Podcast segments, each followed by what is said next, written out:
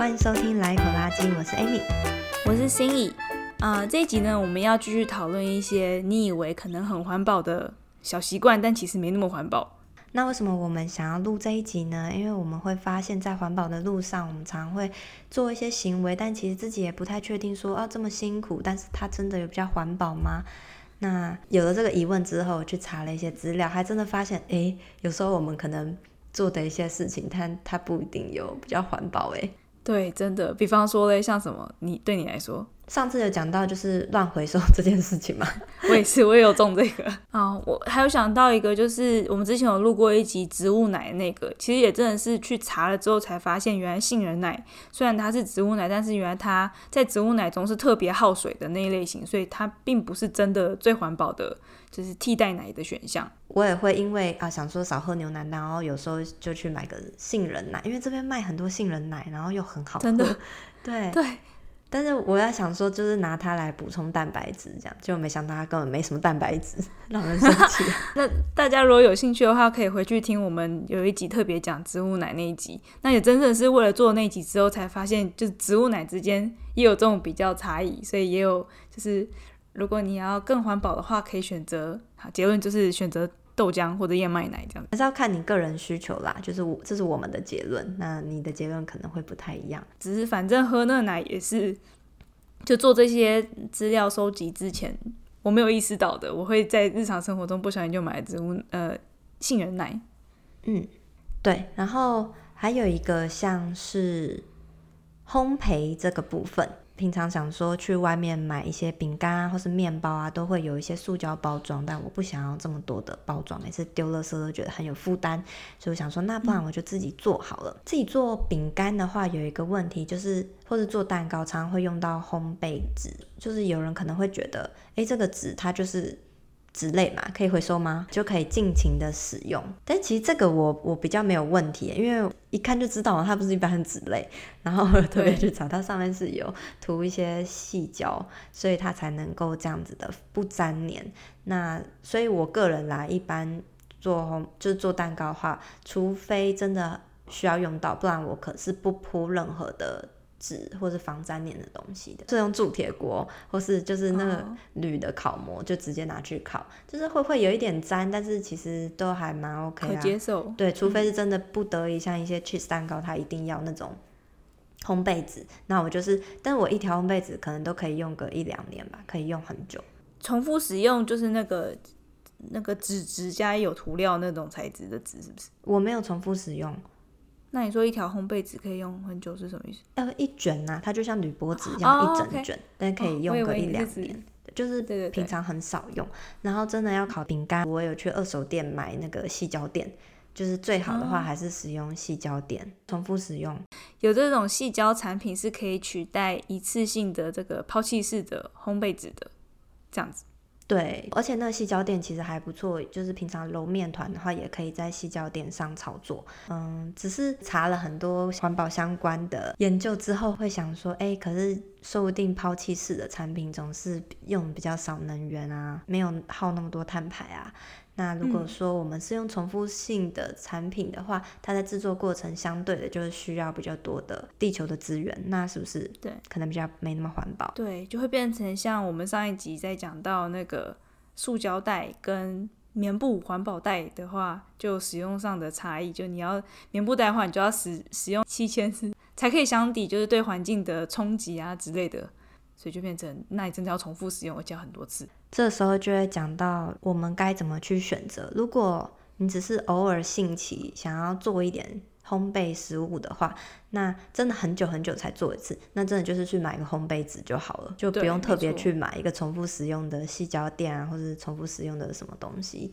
对。除非你还有它其他用途，你还要拿它做什么包饺子啊、揉面团啊之类的，所以就看你的使用频率啊。如果是真的很常用的话，才有需要真的去买一个永续版本的。这一题的误区就是说，哎，我听说环保就是要一直不断的重复使用东西，所以如果我要烤蛋糕、饼干、面包的话，我就要去买一个细胶垫，然后但是其实我可能一两年才用一次，那这样子真的就。也不是说真的很环保啦，所以要考量自己的使用频率。那讲到这个，就立刻又带到另外一个可能很多人会不小心踏进的误区，特别是刚转型就是成环保人，刚开始自我认知是环保人的人，他们会不小心很想要把身边生活中所有的东西都换成环保版。那比方说，呃，竹牙刷，就现在明明塑胶牙刷还刷着还可以用，但是为了要换成环保版，于是就把塑胶牙刷都丢了，然后去特地去买竹牙刷，像这种情况。对啊，对啊，然后或者是说，可能家里其实之前已经囤很多肥皂啊、洗发精什么的，发现要永续之后，就想要去买某一个品牌的比较永续的洗发精，然后那旧的东西就可能留在那边不想用了。对，或者是旧的东西就加速用，每次用都是两两倍、三倍量，快速把它用完。对对，但是其实它已经被做出来，我们还是好好的把它用完，才是对它最大的尊重，然后也是不浪费当初为了做它而消耗那些资源。所以，如果你还在用塑胶牙刷的话，就好好的把它刷到这个牙刷寿命终止，然后再去换一个竹牙刷。然后，如果你已经有囤了很多的洗发精的话，也是好好的。照正常的速度把它用完之后，再改成永续版的产品。那可能结论就是要慢慢淘汰吧，用现有的，然后用完再来换。可是如果有时候真的就是，我现在心情就是想要已经变永续人，但是真的还有很多旧的囤货，那怎么办呢？就是我用它，我的心情又很不好。那这时候还有一个办法，就是送给那些没有很在意环保的人，就对他来说真的是没差，他也没有想要踏入环保的行列的话，那或许就可以给他们用。有，对我来说就是当我已经换成用月亮杯的时候，但家里已经有之前囤的卫生棉，就是一次性的泡棉的这种时候，就泡面还是可以给还在使用泡棉的朋友们，他们还是会用，因为这种东西就是。毕竟是消耗品，你送谁他们都很开心接接受的。嗯哼，对啊。然后就是当我们真的确定要去买一个新的永续的产品的时候呢，我们还是要确认一下这个东西它是不是耐用，然后它的材质是不是可以回收，然后回收，呃，它在使用的时候或者制造的时候是不是有没有可能造成环境的污染，再决定要不要买它。如果买了就要把它用好用满，那这个东西它才能真的。发挥它永续的价值，有没有一些例子啊？就是看起来好像很永续，但其实买了之后发现这个很不耐用啊，或者是干嘛的？我我刚才想到一个，就是好像之前有看过，比方说鞋子的品牌，然后说这是用永续材料的，然后可能就鞋底是一个呃、哦、容易被自然分解，嗯、但是括号意思就是它很容易就。很快就要，对对，很快就坏掉，你就得换一双鞋。对，这样的东西到底你要说它是永续吗，还是不永续呢？我也不晓得哎，我觉得它这这就有点把鞋子可能应该是对啊，它本来就是消耗品，但它好像变得更加接近一次性的消耗品的感觉。嗯，对，我也觉得鞋子是消耗品哎。所以，如果要我选择的话，我会选择就是鞋底够厚、够深、够硬，这样才可以穿很久很久。我觉得要看个人的取向吧。像我可能就是觉得买鞋很麻烦，然后还要去挑款式，那真的就是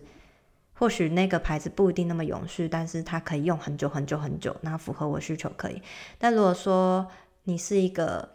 追求流行，我可能一双鞋穿个半年一年，我就想要换新的，那你就可能可以买这种类似消耗品的东西，至少它制造过程还算永续，然后很容易坏了，没关系，你可以再买一个新的，这样可以吗？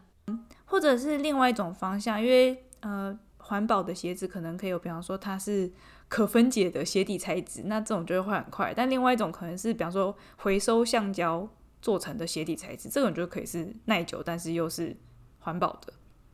嗯，对，但是如果有人他是想要常常换鞋的，他可能就不太适合用这种呃用很久的环保材质，就是看他看他的需求吧。好，所以不管是怎样，如果你是考量买永续产品的话，嗯，就是依自己的需求，然后再去评估到底这个永续产品是不是真的适合你，然后它是否真的有永续到。嗯，对对。那刚刚我们有讲到卫生棉这件事情，卫生棉 这是个尴尬的话题，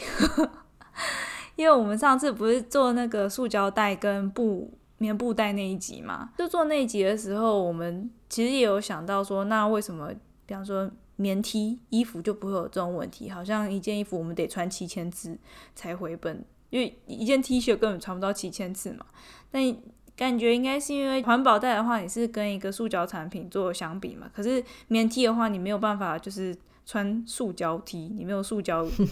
带 T 恤可以穿。其实也有啊，就是聚酯纤维 这个塑胶衣服，哦，但就变成。啊，可是这应该要跟聚酯纤维的环保袋做相比，就不会是跟一次性塑胶袋做相比，对不对？对，可是你就记得那时候我们说，聚酯纤维的环保袋其实还算环保，但不能同一个材质不能拿来做 T 恤吧？就是，对，我觉得这个有点太复杂，我们不晓得真的拿来做衣服的塑胶跟拿来做。环保袋的那种聚酯纤维的塑胶环保袋，他们是能比较的，或者他们制作的都是能源啊什么的，我们不太清楚，真的需要有人再去做研究。总而言之，我讨就是讨论这种的时候，我们自己的感觉是因为不会有人穿塑胶袋的衣服，所以没有办法跟就是棉 T 做这种比较。但是呢，布卫生棉跟抛弃式卫生棉就是一个。有塑胶替代选项的比较了，嗯，然后同理类推，还有布尿布跟抛弃式的一次性尿布，嗯，因为好像有看过有些就是研究的结论是布尿布其实没有比较环保，因为包含它制作的时候种植棉花要花费的水量跟那个化肥，然后还有呃之后每一次的洗涤。都会是就是耗费能源嘛，所以相比之下跟，嗯抛弃式的比起来，好像其实并没有比较环保。我觉得这中间的道理可能就跟我们之前那一集讲塑胶袋跟就是棉布环保袋相比，那棉布环保袋必须要使用个七千次这样子的概念是类似的。当然，可能就是用在一个塑胶袋上的塑胶量，跟用在一个用在一个抛弃式尿布的。塑胶量是不能相比的，所以我也不晓得。对，但我觉得这个过程牵涉到很多东西，因为你做个塑胶袋就是薄薄的一一层，但是你要做尿布的话，它可能用到是比较多的塑胶，所以跟那个嗯棉布袋和塑胶袋的用的材质的量，跟布尿布和抛弃式尿布用的材质量可能是不太一样的。对，然后可能还有另外就包含，嗯、呃，吸水材质啊这些不知道是什么的成分，可能还有一些不知道是怎样的化学成分的这些内容，嗯，都会有差别。就是一个单纯塑胶袋里面没有这些东西，就是我们也是很抱持着疑问，那到底是怎么样会比较好呢？现在好像没有太多的研究是真的很严谨的去做这个实验，然后看看，嗯，布尿布是不是会比较环保。对，但是布尿布环保的原因，就是因为它不用制造这么大量的垃圾，而且在几年下来，那些尿布的垃圾量是蛮可观的。对对，确实是很大的垃圾量。我觉得基于这种理由，我还是会倾向支持，就是使用呃布尿布或布卫生棉。当然，呃，我自己也不用布卫生，我是直接用月亮杯啊。嗯。对，是。那如果说真的很担心这样的状况的话，可能用二手的布尿布，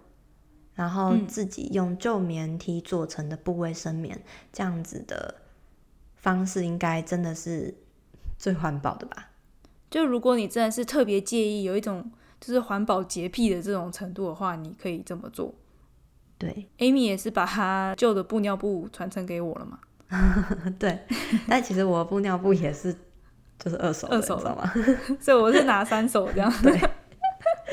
好，OK，反正这种东西就是洗干净、充分消毒就可以使用嘛。然后再来就是我们可以讲一个漂绿陷阱的部分，像是我们平常可能会看到一些产品上面就画一个绿色的叶子啊，或者是说上面写了一个哦天然，然后我们就觉得啊这个就是环保了。或者看到他写什么 eco e c o，对，就是脑波弱，直接买下。但是其实根本不太确定说这个东西它它的成分它的环保点是什么。有些时候他们说哦天然啊或是什么他们环保，然后哦只不过是它的瓶子是回收塑胶，但是这占的比例有多少呢？他没有讲。然后其实说不定很低。对，而且再就是有些产品他会把这个。就拉出来当成是它的环保点。但是其实，在就是嗯、可能环保风气起来之前，它的瓶子本来也就是用二号塑胶啊，就是只是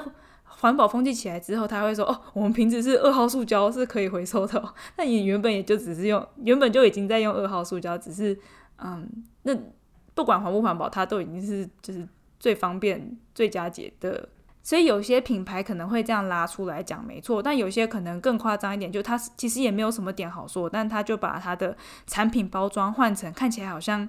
绿一点，就是比方说，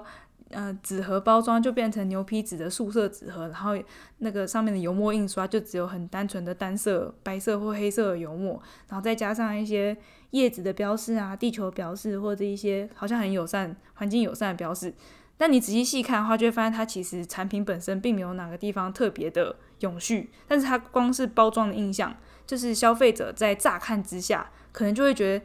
呃，同样的东西，假设都是买，我不知道洗发精好，这个品牌就比隔壁的那个品牌更加永续一点，但其实只是包装印象而已。嗯，对，确实会有这样的情形出现。但这就是有时候，因为我们可能生活忙碌吧，然后就觉得。哦，好累啊！如果你要买任何一个东西，都要很仔细的研究它每一个成分，然后确定它永续在哪。但是你可能对永续的一些标准也不是很熟，那当然就只能乍看包装。对啊，对对。但所以就是才会说是漂绿陷阱嘛。所谓陷阱就是它其实并不是真的绿，但是它让你觉得它好像有点绿。大家有没有听到这边觉得做环保怎么这么复杂，这么麻烦？真的觉得很累，但其实也有一个原则，就是如果你觉得啊，我还要去辨识这些品牌到底是不是真的有序，还是假装是永续，太麻烦的话，就是一般标准就是选择比较简化的，然后简单的，比方说像美妆产品的话，你就选择用料原料简单的、单纯的，就会比很多复杂加可能一些不知道怎么样化学的内容的强，或者是比方说像清洁品，与其去买这个。号称环保天然的绿色清洁品，你不如就直接在家用现有，比方说小苏打、白醋、柠檬酸、过碳酸钠、柑橘类的果皮，然后或者是天然酵素，你自己自制的这种清洁剂来清洁就很够用了。然后你就诶，你会完全知道我用的东西是天然环保，不是我我不需要再去验证这个厂商它的品牌内容到底是不是真的天然环保。或是说，你就辛苦一回，就可能清洁剂啊，然后或是护肤产品啊，就各种产品，你就研究一轮，然后你就确定某一个厂牌环保之后，你就一直固定用它。对，就是选以后就选购你信任的品牌，你已经研究过，你知道这个品牌是可以信赖的。然后另外一方面，就比方说像是呃衣服时时尚类的话，这种你真的不知道，你不想去验证品牌的话，另外方法就是你买二手。你买二手的话，二手本身就是一个。循环经济的方式，是我都有这种感觉，就是我去二手店买了衣服之后，我相对于就是买了一个环保品牌，我不管它本来是不是 不环保的选项。对对对，我也是这样觉得。就进二手店进去本身，我看到东西都是安全可以买的，就是它已经在那边，它已经是二手，我就觉得可以。所以这是关于如果懒得验证品牌到底是不是真的永续的话，对，嗯，不然就是好好的去查证。知道这个品牌它是真的永续，永续在哪里？可能它的生产过程，它使用的能源是不是再生能源，或者它的原物料的来源是否真的是永续生产的？但还是有一些简单的标章可以看，像我记得之前我们讲过一集动物保护的，就你可以看那个兔子的标章。对，像这种就是可信赖的标章。但如果像比方说，呃，标榜就天然，因为像天然这个词在产业中好像它并没有一个就是法规规定的有效的，就是说呃严格定义这样这样这样才是天然。所以如果你看到天然这个字的话，其实都是各家厂牌他们自己自说自话，就是我号称它是天然，但是在我的定义下它是天然，它就是天然这样的意思。对啊，像是。呃，有些时候我们会觉得说，哦，有些化学成分好像不天然，但其实它确实也是天然存在在大自然中。那你要说它不天然吗？然后还有像是有一些厂商，他们可能会说，哦，我这是什么从植物萃取出来之类的。可是它可能在萃取的过程当中，就是加了很多有的没有的东西，或是它的整个呃历程是呃消耗很多资源的。那这样子，它真的有环保吗？就是如果真的是很很介意的人，就好好把研究做好。不然的话，就是像我们刚刚的原则，就是简化，选单纯的原料，或者自己 DIY，或者买二手这样子。对，没错，懒人做法。然后还有一个，大家又觉得说有机商品是好的嘛？我记得这个我们以前也有录过类似，就是因为有机是少农药、少肥料，所以觉得有机是对土地好的。那什么东西都买有机，但是有些时候这些有机商品可能你本地没有产，它是从很远的地方运过来的。那这时候你就要考量到，它的有机虽然是好没错，可是它运过来这过程舟车劳顿是不是？消耗了很多能源呐、啊、运送资源呐、啊、等等，那它会比你当地可能不有机的东西来的环保吗？对，所以可能我觉得在这原则之下，还是买当地应该是最环保的直觉选项。这是我们感觉啦，就真的还是需要很严谨的 科学的研究去证明。但是我觉得这个有点难，因为你要看你的那个邮寄的东西多远啊。如果它从北极来的话。那 那跟你那个就是要多远才算远啊？要怎么样？就是这一切实在有太多变数，所以呃，就说环保是一个很复杂的问题，我们就只能嗯，对，只能怎么办？我我自己，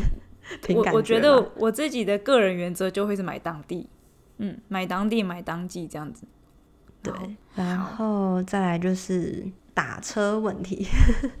对，就是共乘汽车的问题，就是可能大家都会觉得说，像是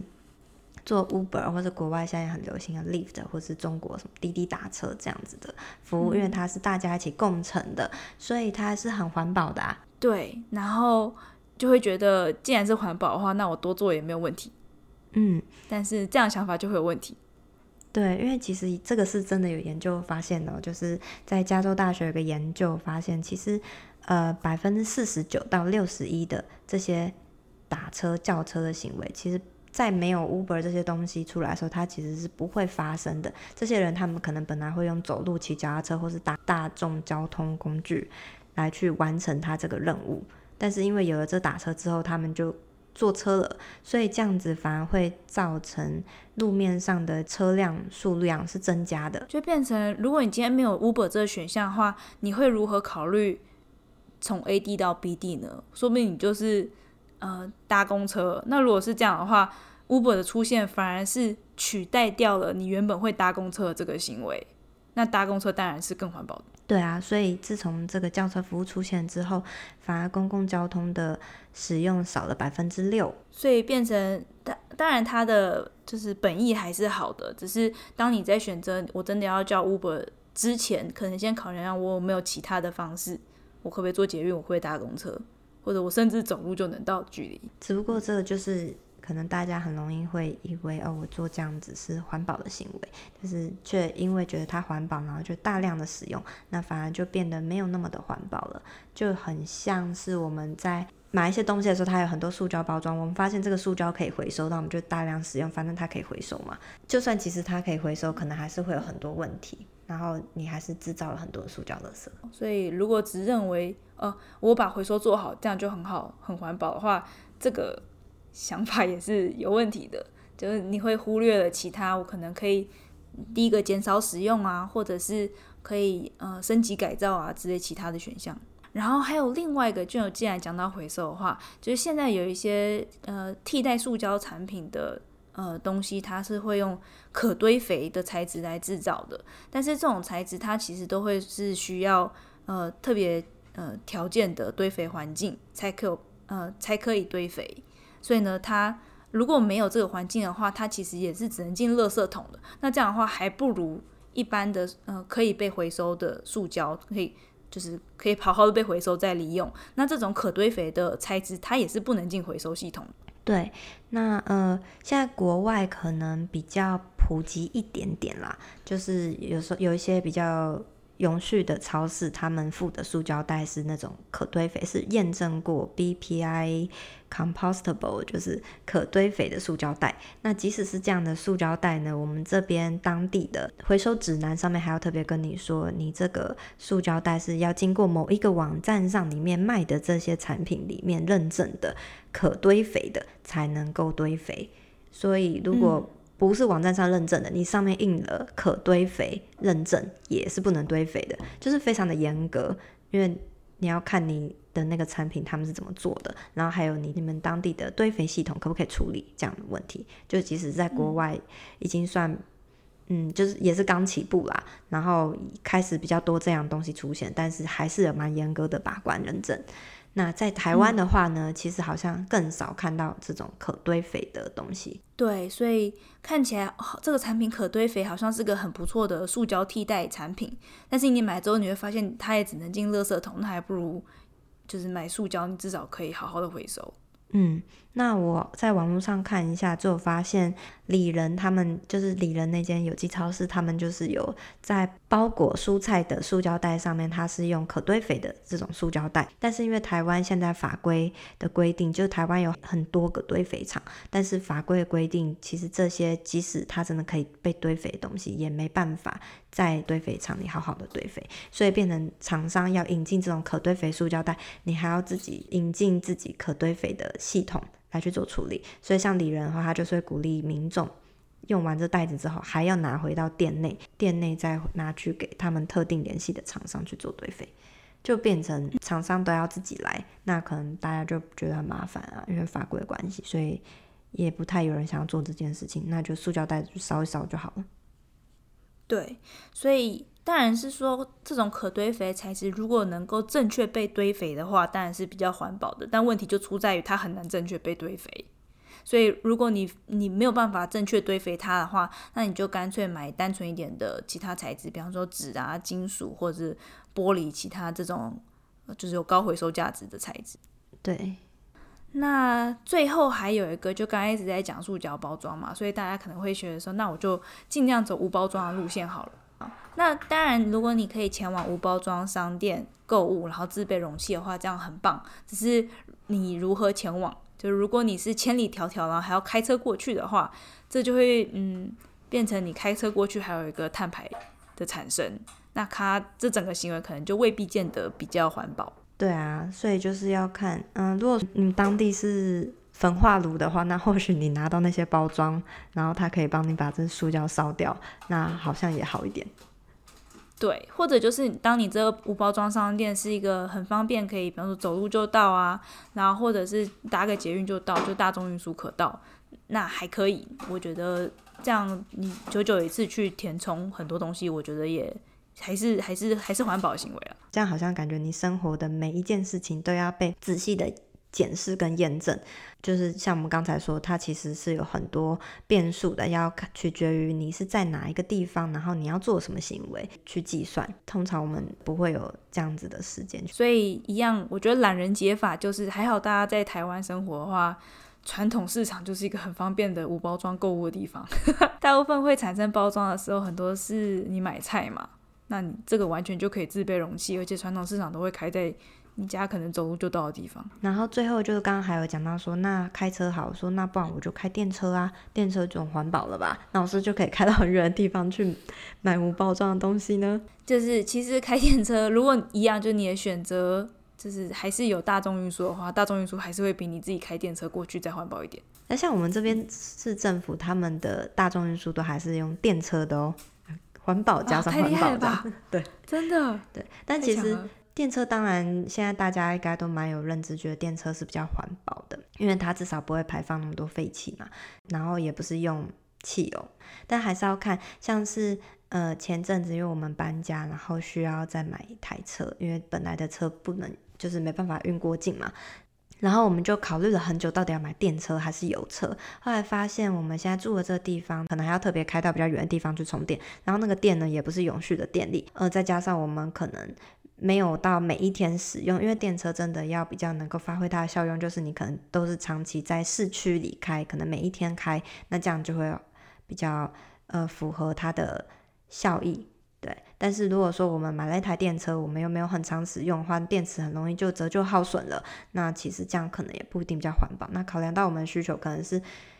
我们会比较尝试要出远门去旅行的时候才用到车的话，那可能还是买个汽车会比较符合使用。而且就目前的科技发展来说，汽车还是比电车耐用。然后刚刚讲到一个，就是如果你是偶尔才用车，大部分的日常生活其实可以走路跟大众运输就可以的话，是不是也可以就干脆不买车啊？就当你需要车的时候，你就租车就好了。也可以啊，对啊，那就是要看你的生活的需求。需求。如果你家里有小 baby 或什么，然后租车，但是小孩要带很多很多东西哦。哦，这样子。尿布、零食啊，奶瓶叭叭叭很多啦，就是所以才会有妈妈包这种东西诞生。好哦，好。对，所以就是要看你的生活需求来决定说你要用什么样的环保商品，而不是说大家觉得大家说这个环保，那你就用这个东西。就是如果它不符合你的生活需求，你的生活没有办法让它发挥环保的价值，那它可能就没有你想象中那么环保了。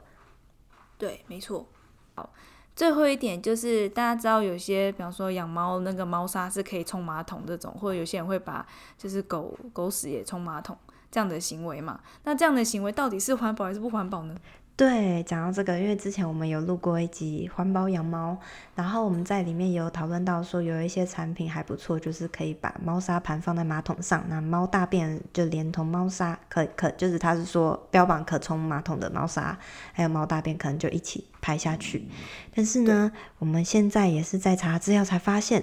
因为其实猫狗它们身上可能都会有一些寄生虫，然后其中一个像是引孢子虫这个东西，它。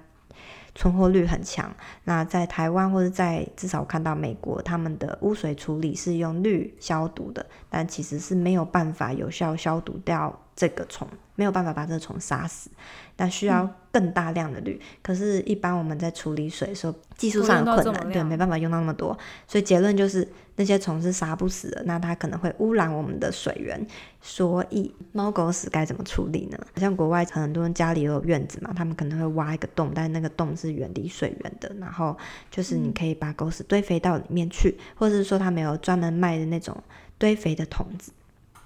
你可以专门处理猫狗屎。嗯但是这种东西，因为它没有办法达到连续五天都七十三度 C，所以它也没有办法有效的杀消除寄生虫。那你堆肥出来的东西，就可能拿去浇浇花草可以，但是没办法用在你要吃的食物上，像是蔬菜、水果、谷物等等。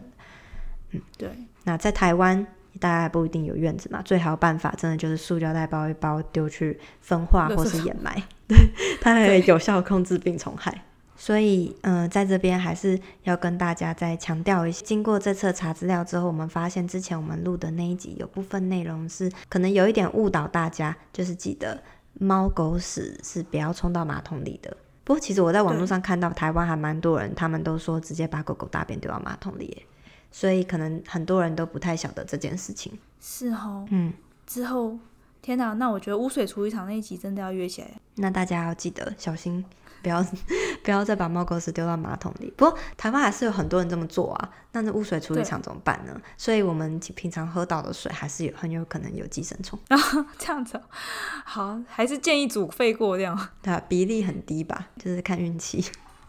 不晓得对。对。那所以我们今天跟大家又介绍了这么多，好像乍听之下很环保的行为或者小习惯，但其实没这么环保的这些呃误区，不知道大家。听起来觉得自己踩中了几个呢？对，然后不晓得大家听我们节目到现在感觉如何？对，就是感觉呃，我们的很多行为就是出于对环境保护的美意，但是可能不小心最后却伤害了环境。然后会不会很多人就觉得说啊，这个也不能做，那个也不能做，好复杂，那干脆不要做，放弃算了。我觉得会耶，就是因为这实在是蛮打击人的，真的很累啊！嗯、啊，不能做 Uber，然后呃，不能吃洋芋片啊，什么包装啊，然后呃、啊，买裸买也不行，然后开电车不行，什么都不行。对啊，然后想要支持一下环保品牌，就还得先赶快做很多研究，然后确认它是真的环保才行。真的好累哦。对，但是其实不晓得，我觉得我们录这节目只是想要跟大家分享我们在环保生活历程上的一些新发现，还有一些生活经验。一开始啊，我们是这么想，然后可能希望透过节目也可以找到一些志同道合的朋友，就是大家一起互相支持嘛。因为环保过程真的很辛苦，太累了，很多事情要验证干嘛的。对啊，对，那我觉得就是，嗯，有时候我们可能很容易会意识到哦，自己赚了多少钱啊，或是要如何赚到钱啊。我们会意识到自己的行为，某些行为可能对身边人有什么影响。但是其实环境对我们来说也很重要，所以我们录这节目很多部分是，就是希望大家可以意识理解到自己的某些行为或者习惯可能对环境的影响。那我想这也是身为地球人很重要的一部分吧。对。那就希望大家可以更有意识的觉察自己的生活行为。那当然，过程就是我们提出的这些呃一些限制啊什么的，就是大家可以听听做个参考。但是还是要依照自己的需求啊、自己的使用啊去判断可以怎么做。那对对吧？有时候虽然我们可能能做的有限，有时候可能我们只需要改变一点点，或者说换成另外一种习惯，但可能就会。蛮影响你的环境，或是你身边的人，那这可能是我们比较想要，就是至少让大家有一个意识，但是也不用觉得太有负担。那你就是还是依照自己的需求跟生活方式去做调整。对对，我们录这个这一集也目的不是为了把大家就是逼到极限，把 把他逼到墙角，这样我说哦，你以为这很环保不对哦，他也不能做，没有到这种，大家自己就是量力而为，然后考量自己的生活习惯，觉得怎样是你可以接受，然后依然是就就是环保的行为，你还是可以这么做的。对，那我其实你刚才讲那一段让我想到，我之前有看过一个，就是不是说吃鸡蛋不好嘛，因为就是呃养鸡场对就是鸡的，就是那个环境对鸡很不友善啊，巴拉巴拉巴拉，然后也会有造造成很多的那个二氧化碳的碳排放之类的，所以有些人不吃鸡蛋是因为这种理由嘛。嗯，那就会有些人说，那我就自己养鸡，然后养这个。呃，自己后院的鸡 下的蛋，嗯，吃这个蛋总没问题了吧？但即便是如此，也会有人跳出来。那你要确认你的这个鸡母鸡的来源是如何哦？它是不是从一个就是很很糟糕的养鸡场出来？然后就好像就是有点像是你那个你养宠物狗，然后你去从那种就是。呃，怎么讲？就是品种狗养出来这种这种环境，然后同理，如果你是想要自己吃鸡蛋，你想去买鸡的话，那你也要确认你的鸡的来源如何，是不是一个就是永续然后友善的环境？这样，我觉得哇，好难。这无限上纲 哎，对对对，所以大家自己抓自己的标准在哪里，不需要把自己逼死这样。如果这样讲的话，我从比较不永续的地方买了鸡，可是我让它回来在我家乱跑，就是开开心心，我这样不是也是功德一件吗？对 对啊，但可能他的意思就是说，但是你这样会助长那些不永续的地方的鸡场，他觉得哦，这是一门生意，然后有利可图，所以我继续用这种方式养鸡，然后卖鸡给这种想要在家后院吃蛋的人。对，所以很多最后极端环保主义者就感觉人类通通灭亡，就不会有个人问题。对啊，没有，我们没有想要把大家逼到这种极限。嗯，对啊，那我觉得我们的讨论还是嗯蛮有趣的啊，就是大家可以听听看，我们也是想要走环保路线，但是我们也知道很多限制，那我们又怎么去调试自己的心，怎么去调试自己的行为，然后怎么去解决这些困境。对啊，就是希望可以给大家一个参考。那所以这一集大概就分享到这边。那如果大家喜欢我们这一集的内容的话，也欢迎去听听看我们节目其他期的内容。那我们的节目主要环绕主轴就是个人的呃环保生活实践。那喜欢我们的话，也欢迎到 Apple Podcast 帮我们点五星评分加留言。如果要在 IG 上找我们的话，我们的 IG 账号是 Laicollege L A I E C O L O G Y。我们的 email 是 Laicollege L A I E C O L O G Y at gmail dot com。嗯，然后如果是呃合作相关资讯的话，请寄到 email 哦。好，那我们这一集就到这边了，谢谢大家，拜拜。下一集见，拜拜。